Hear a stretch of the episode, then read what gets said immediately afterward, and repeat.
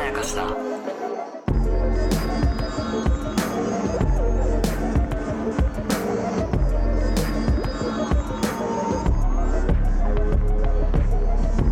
大島康之です高野湊です無限まやかしとは映画やドラマや漫画や小説などのフィクションすなわちまやかしを無限に貪り続けている私たち2人がそれらの感想や考察を述べていくラジオでございますとおーすいうわけで、えーテレビドラマの話を最近あんましてなかったなとそうですねかエルピスぶりですかもしれない、ね本当に、ちゃんとはやってないですねそうですねで僕はテレビドラマをね、うんえーマイクール30本から40本見るお仕事をしているんですけれど狂もってんだよやっぱもう枠が多すぎる問題もあるわあなんなら増えてんじゃない増えてるどんどん増えてる、ねえ、うん大変だなって思いますけどでも一方で本高野さんはねほぼうんテレビドラマ見ないと当にはいいうことで、まあ、本当自慢できないことですけ ど本当に見ないんで不思議な職業だよ本当なに見ないです見ないけど書くっていういや不思議だよいやなでもまああのそれに準ずるものは見てますよ、はいはいはいはい海外ドラマとか見ますけど、ねで今期はいはまあどうなんだろうな、まあ、局地的になのか僕の周りでなのかわかんないですけど、いはいはいはいダントツで話題になってるドラマはがありまして、はい日テレの日曜ドラマ「だが情熱はあるこれ」ねちょっとすごいんですよ。そうなんだいやこれさ、うん、僕ねあの1話だけ見たのはいはいはい。で俺も気になってたうん見ないうん人間でもうん、なんでかっていうとやっぱ山里さんと若林さん好きだから、はいそうだよね。俺なんなら2人のエッセイは読んでるもんあそうですよね。それくらいには好きだから、うん気にはなってたけどまだ1話見たってくはらいいはいはいはい。なんですけど、やっぱ局地的な熱はやっぱ強いですいね。や、すごいっすね。。あそうん、で、まあ今、えー地上波で4話放送されて、うんえー次で5話っていう感じなんですけど、なんかね、これ何を見せられてるんだっていうよう な、こほう不思議なほ感じがまずあるじゃないですか。うまあまあ俺もなんか不思議な感覚になるわ。うん。なんか、あの、二人のね、その若林さん役と山里さん役っているわけですけど、あれなんか、俺、俺の感覚ですけど、はいなんか、え、演技というよりも、そそうななんの。か、トレースとか憑依とか、そなんう。かで、もないしな、みたいな。なんだろうな、みそたういな。まあ、ざっくり説明すると、うんえっと、オードリーの若林さんと、はいはいはい南海キャンディーズの山里亮太さんうん。の、えー役をですね、うんえージャニーズのはいはいはい高橋海人さんっていう人と、えーっと、森本慎太郎さんってはいはいいはうい人がやってると。はい。で、二人ともかっこいいですよ、もちろん。まあね。で、演技も上手ですよ、もちろ。うんん。で、でも、モノマネをしてるんですよね。そう、モノマネです。そう、確かに、うん。モノマネの方が近い。そうですそよのね。演技とモノマネっていうので、うんなんかメーターがあったとしたら、モノマネにかなり触れてる。そうですよね、うんで、不思議なことに、高校生の時ぐらいから始まって、うんで、多分、多分現在に行くんだろうなっていう、そのああ。現在に近いところも出てきて、こう、行ったり来たりする構成になってるんで、いや、でも、いやこれどう、どうやってやるんだろうな、みたいな。うんその発表された時には、あ、なんか美化するのね、みたいな。ああ、そう、俺も、思ったじゃないですか、一瞬本。当に正直、それで一番引いたの。あ、まあね。う んまあね。俺は若林さんと山里さんが好きで、うん。あの、だが情熱はあるの最初の情報の時に、うおーって上がったの。文字だけの情報の時ね。でも、キャストが発表されて、うんはい、二人ともかっこいいジャニーズですって言った瞬間に、うん一番、ああ、もう、ああって言って、ね、それは、聞いちゃでってもね、結構、お笑いファン側の気持ちとしてはう、んすごいわかるんですよ。うんで、ジャニーズのファンの方々うんも、高橋さんのファンの人も、森本さんのファンの人も、なんか、どういうことみたいな。うん そうこそれ、これは得なお仕事なのう。っいやてそういう感想は持った人は多分結構いると思うんですよ。うんなんか戸惑いが大きい。うんうんうんなその ななんでって。そう。で、その、なんだろう、かっこよさで売ってるわけじゃない、うんその考え方とか、うんそのおしゃべりの器用さとか、そで、こう、カリスマになってるうん、現役の、そうでしかもこれから地位がもっと上がっていくであろう人たちう。うん。の二人をうんピックアップして演じることが、うんそう若手俳優にこうどういった得があるのかっていうのは、あこれがもし志村志村けん物語とか、えー明石家さんま物語とかあー、だったらわかるじゃないですか。そう。そのもうこれ以上地位が変わんない人たちだ から。まあねあとあのこの山里さんと若林さんの2人のエッセイとか、うんこれまでのこととかを知っていくうと、ん間違いなくずっと鬱屈屈としたそうそうそうそうそう。人生を送ってきた人たちだから、その鬱屈とした感じそを、普段キラキラしたことやってる人が、そやることっう。て、そう。 な、な、なんなのってそいうう。。なんか、ともすれば無理してるようにも見えるだろうそうそうそうそうそうし、ともすれば、いやいやいやいや、すどんそんなかっこいい人がそんなことやったって共感できないようんっていうような損の仕方もめっちゃあり得るじゃいないや、ですか。全然ありっ得てるいう思う。ことで、やっぱ発表された段階で、しかうもんポスターがバンって出た時の段階とかでは、やっぱ山里さんの方が結構似せてるんですけど、うんうんうん若林さんの方は高橋さんのかっこいいまんまで、うん。あーみたいな、ういやーもんうみたいな感じだったんですけそうど、そうそう。始まったら始まったで、うそんなちゃんとコピーするんかいみたいんいな。や、俺も1話見た段階で、あそういうコピーするんだっていう。なんか仕草とうかん、そうそう。その着てるもののジャンルとかう、なんか袖の丈感とか、あと漫才でこう出てくる時の歩き方とか、目線の使い方とかうんを全部やってるわけですよう。んなんでって いう。いや、すごいよね。そう。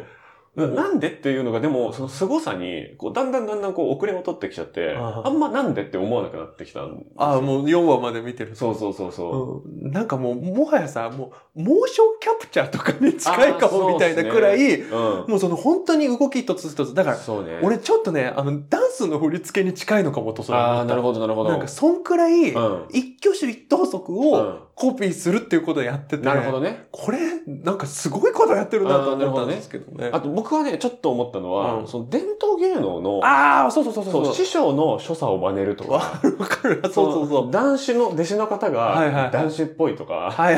たけし軍団わかのるわか人るの中でたけしさんの喋り方する人いるみたいなのあるじゃないですか。ん、あなんか。そういうのに近いものかなっていうのはいはいはいははい結構思って、ああ、思う思う。なんかそう考えると全然変なことでもないというか、うん確かにね。あなんか、その芸を、こう、人の中身ごと継承するっていうことは、まあ確かに別に昔からあることだしな。そうだかね。らなんかこう、いろんな納得の仕方は、こう、あるなうんうんと思うわけですうんよ。はいはで、まあ、す何がすごいかなっていう話は結構いろんなポイントがあるんだけど、あい。の、一個、とドラマのテーマ全体としてうん。うん。何が納得できちゃってるかっていう話をすると、ほう。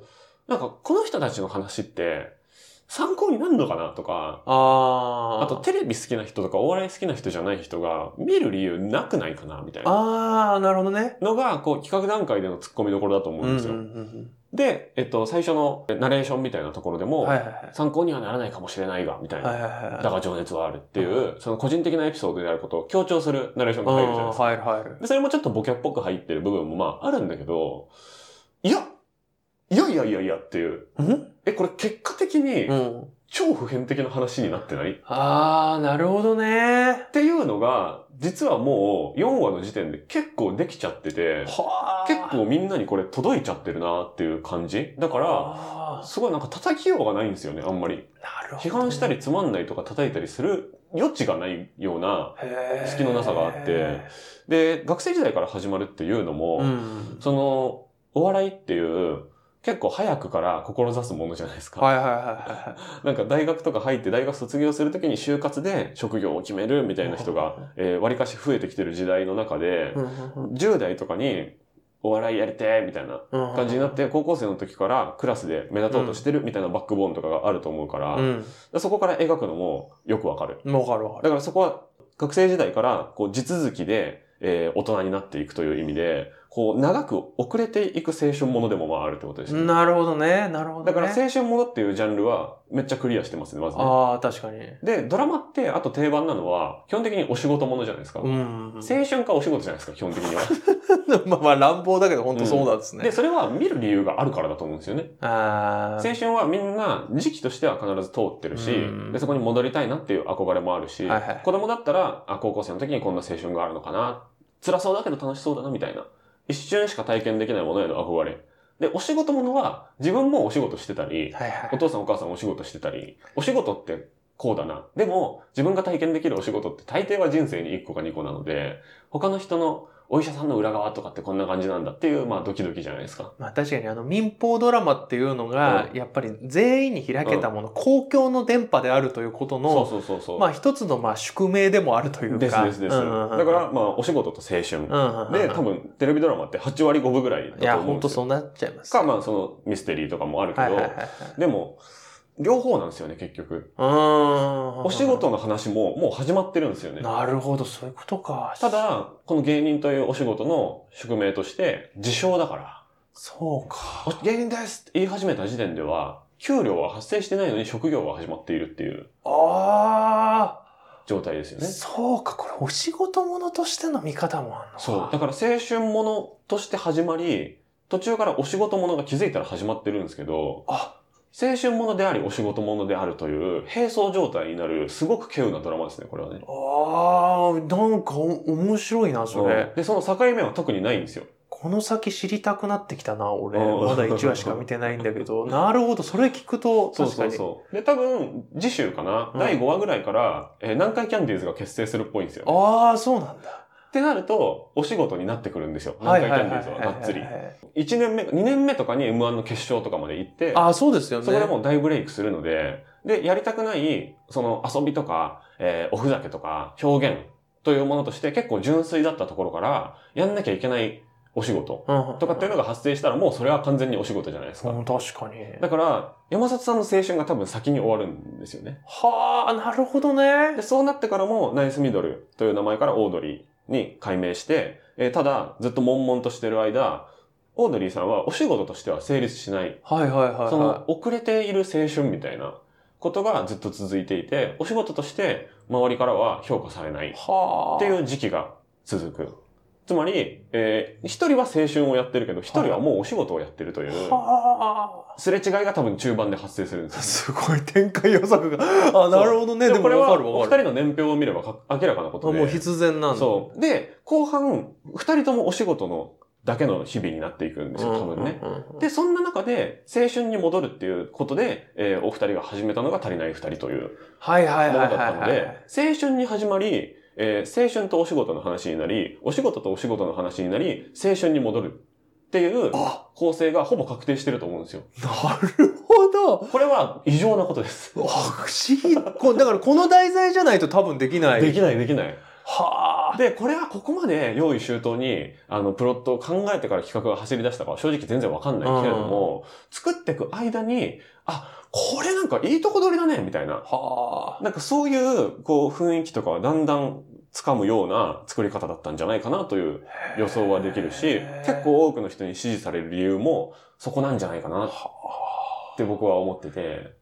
でもやっぱこの視点はやっぱ大島さんが芸人であり、あー芸人が好きだからこその着眼点かもしれないですね。確かにね、自分も一部体験してることでもそあるうそうし。そう。うんなんかその、芸人っていうのは名乗った瞬間から始まるっていうのは、うんああ確かに、でも当事者じゃないと、なんか、い聞くと確かにってなるんですけど、ああ、そうですね。とで、だからこそなんだろうなって。なるほどね。そうですね。そう。だからみんな、こう、わかる部分に密着してみるといううか、ーん。ああ、でもお仕事、自分のお仕事もこうだわって、お笑いとか芸能に関係ない仕事してる人でももちろん思える部分はあはいるし、はいはいはいあはあ、やりたい仕事あったけど、こんなに辛い自主性が重んじられる仕事だったら表現の方に私行かなくてよかったなって思う人とかもいるしい。、なるほどね。なんかあり得た自分の人生とか、実際にあった自分の過去とかを、は実際は、トレース、あの、比べて、こう、重ね合わせることができない人っていうのが逆にほとんどいない、あ。はあ。手広い作品になってるんじゃないかなっていうのなるが、ほどね。見てて、すげえ思うんですよね。めちゃくちゃニッチな作品に見せかけて。見せかけて、実は一番広い。はあ。今やってるドラマで多分一番広い。っへ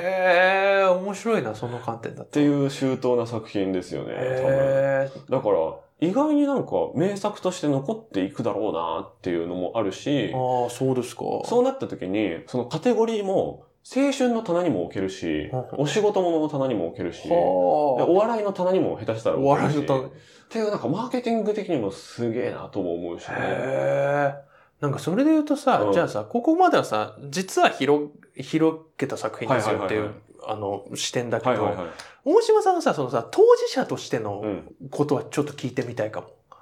うーん。相当当事者じゃん。うん。大島さんって、しかもさ、若林さんのさ、あのうん家庭教師までしてたあ、そうですね。人なわけですから、はいはいなんか、僕逆、例えばね、はい僕あの、お仕事もので言うとさ、あの、えっと、脚本家のあの、もうなんてタイトルすら思い出せないくらい、ああのなんかあった目につけないようにしてたんですけなど、んかあった生田斗真くんうの、ん。はい。書けないってやつじゃないですか。あ、えっと、そうそうそう、書けない、そうそうそう。はいこれ、あの、辛すぎて見てられなかった。なるほど。ああ、なるほど。みたいな、その、それは俺が脚本家だからああ、なるほど、なるど。ほど。あ、わかなりんます、わか、かります。そういう視点の、なんわかるわか、かるあるかなと思ってわかる面白い。あの、自分の職業のうんドラマを見ちゃった時うんの反応って、大体二通りに分かれて、はいはいはい。一個は、全然違う。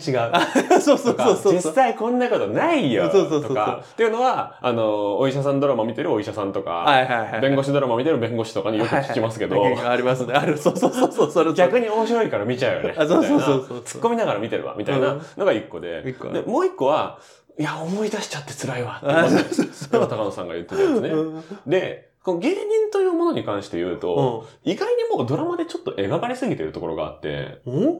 あそうの、火花がもう全部やってる。ああ、なるほどね。そう。火花にもう芸人とは何か が、うん。もう全部ある。そう。でも、たけしさんとかの時代うのんやつの、まあ映画化とかドラマ化とかもあったけど、うん僕らがもう知ってる世代、ネットフリックスがオリジナルで、日本で最初に作ったドラマがあれですからね。ああ、そういうことね。めっちゃ辛いから、火あ花。そうなんそうだ。 そうなんだ。芸人当事者からすると。うん、だし、いや、普通に見てても、あ、芸人やりたくないなって思うようなドラマですよ、そ火んな花は。レベルうんへえ。又吉さんですからね、だっあ、て。そっか、まあそっか。又吉さんがうつうつとしてる様子うを、ん林遣都さんが演じてる、うんめちゃくちゃ暗いドラマですからね、火花っ確かてに。ねそういうことそねう、。だからもう、そういうこう、代表的なものが一個バンってあって、はいはいはいもうそこは打っちゃってるから、はいはいはい。それに比べれば、ちょっと明るくは見えますよね。あ、そうなんだ。っていうのは結構あるかうんうんな。ううんうんん。まあ、あとは、割と、うーん、養成所ものみたいな、うんうんうんその若手芸人を描くっていうのは、ちょこちょこ、実は1年に1本ぐらいなんかもう最近ある気がするんですけ ど。でもちょっと言われるとね、うんなんかね、芸人ってキャラクターにしやすいというか、そうっすね芸人になりたい人とかって。うんそれの、こう、上手い下手とか、うんうんなんか、リアリティとかみたいなことを言うと、やっぱ一段二段抜けてる感じしますね。はいはいはないんはかい。こういう放送作家の人いそうとか、あこういう相方の人の友達の芸人いそうとかみたいへなーことで言うと、でもいや、それはやっぱりでも実在の人をやっぱモデルにしてるから、あの、タイガさんっていう、あのそうタイガさん出てタきイまガすさからね。ん、タイガさん出てくるんだ出。てきますからね。今、タイガさんって一体何人がついてこれてるか分かリんトないルけトど。ゥースしかついてきてないかもしれないですトけルどト、ゥースしかあの、プレスリーのモノマネをする、はいえっと R1 グランプリと、モノマネって言っていいかないか、プレスリー的キャラクターで、はいえーショートネタとかをやる、えー R1 グランプリとかで決勝行ったりしてますからね。ちゃんと、はいはいはいはいあのすごい人ですよ。はいなんで、あの、オードリーさんの、まあ、心の師匠みたいなはい感じですね。ペコパさんとかの師匠とかでもあるみたいな方なんですけど、が、えー本人役として、うん本人で出てきてます。本人役で本人で。そう、第4話で。役名は、なんか、ドラコさんっていう、うんタイガーとドラゴンみたいなあー感じになってるんですけど、そそういれうはなこんか便宜う上、ん多分、明確な本人は、えー若林さん、春日さん、山里さん、しずちゃんうん。だけにしようって感じにしてるっぽい。ああ、なるほどね。作品のリアリティラインとしてね。はいはいはいはで、い。タイガーさん初めて出てきたんですけど、で、その春日さんやってるうん戸塚純喜さんはいはいはい。もめちゃくちゃいいですね。お1話の段階でも良かった。うんうんなんかあの、うん正直、うん見た目とか体格とかは似ても似つかないんだけど、うねでも、なんかあの、もう、春日さんがいるみたいな。いるうんっていう、なんか、うんあ、いる時にこの人気になっちゃうなっていう存在感とか、なんか、やっぱ、すべて受け身っていう、こう、いじられるじゃないですか。うんその水曜日のダウンタウンとか、オードリーのオールナイトニッポンとはいかはいもはいそはいうなんですけど、その、あ、本当に受け身の顔してるって いう、その、うんうんそう、わかるわかる。それはわかる。高橋さんが喋るのを待ってるやつってはいいはいうはのいの、はその、春日さん理解度と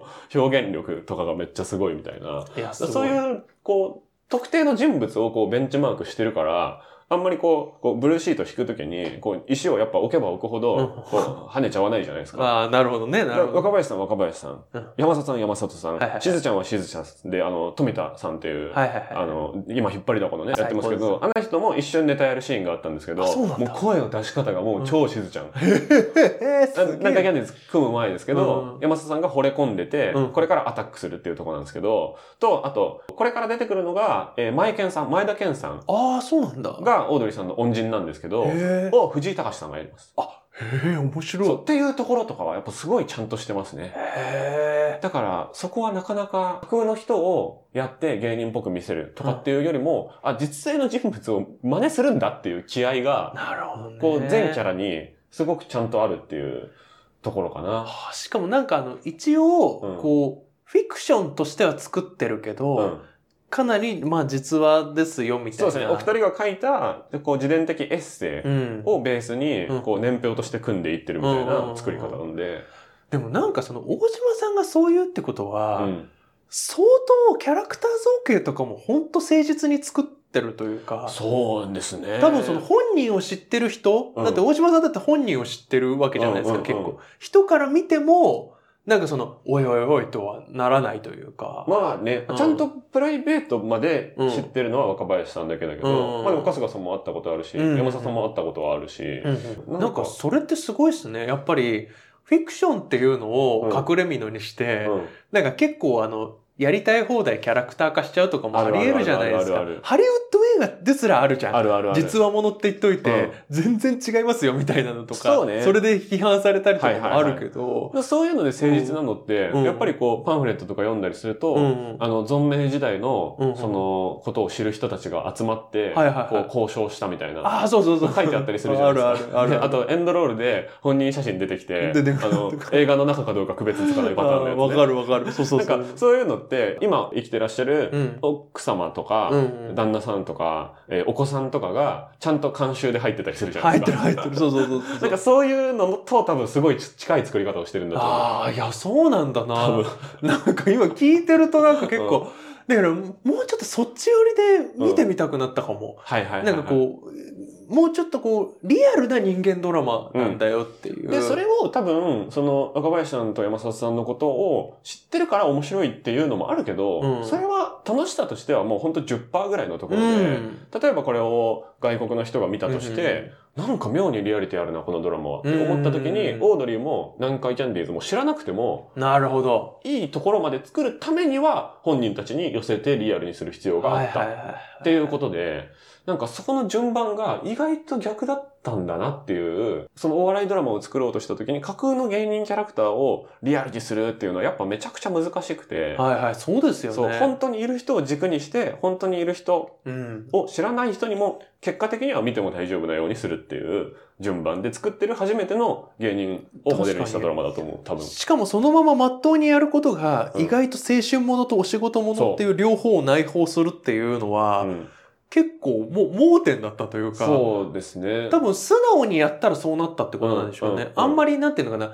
無理くり俺ね、見てて、無理くりそっちにチューニングしてるな、ねじ曲げてるなとも全く思わなかったうんうんうんうんの。うんそういう、なんか、より青春っぽくしようとか、よりお仕事っぽくしようみたいなそうなんだのよでは多分ないんでしそょう。だからやっぱりそ多分4話とかのも軸は、うんその高橋さんと森本さんにう、んどこまでリアリティを背負ってもらえるかが軸にあって、うんはいはいその後にその状況を肉付けしてるみたいな感じがして、だからジャンルが固定されて見えないんですよね、多分 ね。なんかだいぶ不思議な、いや、めっちゃ奇妙なチャレンジだと思う。し、 とんでもないトンチキドラマになってる可能性は全然あったと思うんだけうんうんうんうど、ん結果的にやり方が誠実すぎて、あの、思ったよりいいものになったみたいな感感じなんじゃないかな、正直、スタッフの人たちもって僕はちょっと思っていてな。るほど。で、あとは、その、スターが、はいはいはい。それこそ、プレスリーとかはいはがい、こう、ガッて売れてくみたいなのの、電気的映画ってあるじはゃいないですはいはいか。。ありますねで。それはこう、ジェットコースター的なというか、上り坂になっていく楽しさみたいなのがある。スターにガッて、ある日突然ガッてなるみたいな。はいはいはいでそれまでの下積みみたいな、振り落ちみたいなの。